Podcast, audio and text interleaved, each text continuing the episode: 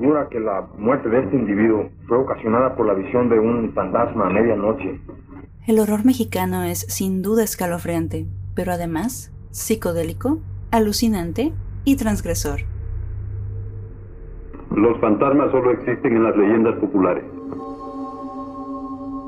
En este podcast exploramos la historia del cine de horror mexicano, desde sus primeros exponentes hasta los más contemporáneos. Son trece, don Fernando.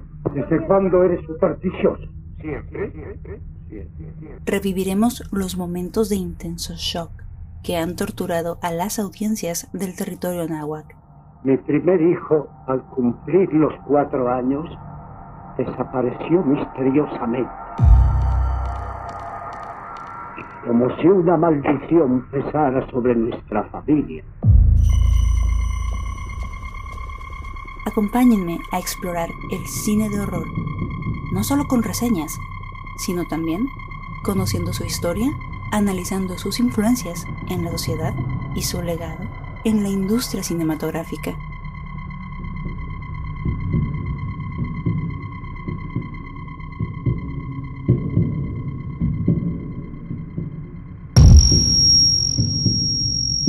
Mientras que en Estados Unidos se exploraba a la literatura popular francesa con las adaptaciones de El jorobado de Notre Dame y El fantasma de la ópera, en 1933 el cine mexicano se refugió en sus propios cuentos tradicionales, haciendo la primera adaptación al cine de un cuento popular de terror nacional.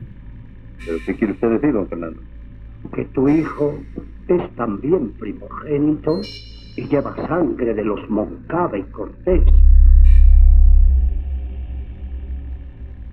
La Llorona, de 1933, fue la primera producción mexicana en abordar el género de horror. La cinta que cuenta con tres versiones de la famosa leyenda mexicana fue dirigida por el ilusionista, bailarín y químico azucarero de origen cubano Ramón Peón. Tras marcháis, no sabe por cuánto tiempo, y aún no me habéis cumplido la promesa de reconocer a nuestro hijo y de darle el nombre que tiene derecho. Tiempo hay para ello. La familia Cortés oculta un gran secreto que nos será revelado por el abuelo, preocupado por su nieto, que recién cumple cuatro años de edad.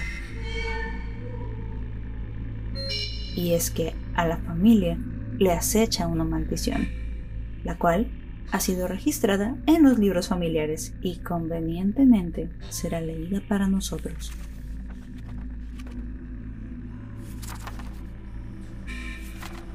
El cobarde, Rodrigo de Cortés, se ha aprovechado de Ana, que enamorada y de espíritu inocente, le ha entregado su cuerpo y alma, pero para él solo es un amorío.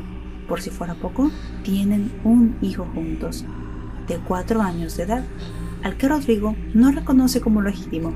Su relación con Ana es meramente pasional. Perdona la indiscreción, Marqués. ¿Qué relaciones lleváis con esa bellísima dama? Ya podéis imaginar. Esta es su casa y por ahora también la mía.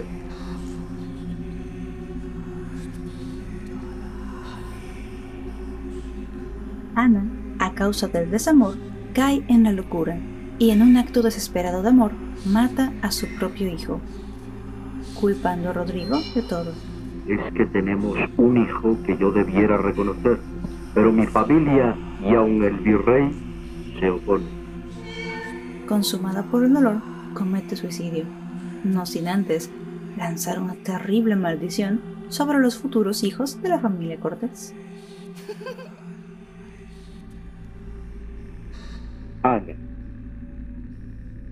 Yo misma, Rodrigo.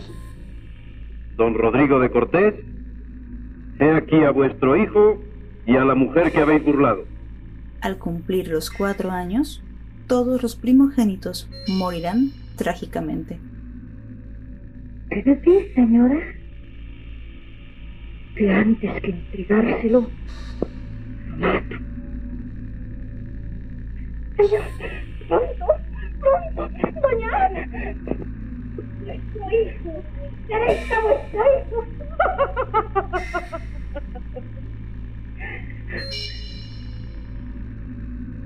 Ahí va su sangre con la mía. La historia se repite de manera muy similar pero esta vez con la Malinche y el general Cortés.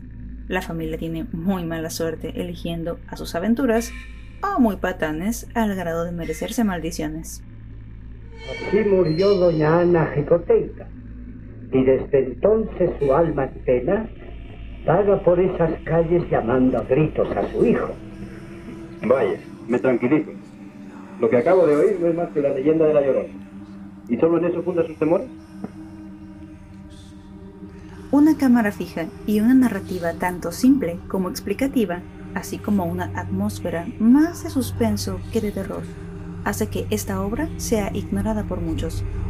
Aún así, vale la pena explorarla, pues The Crying Woman es un fragmento esencial de la historia del cine mexicano. Su apego a la historia y a las tradiciones populares mexicanas es un signo de identidad que debe formar parte de tu biblioteca personal. El amor y la inocencia deberían ser eternos. En la década de los 30, solo unas cuantas obras lograron consolidarse. Aún así, siendo pocas, fueron legendarias, marcando la vida de miles de cinéfilos amantes del inexplicable.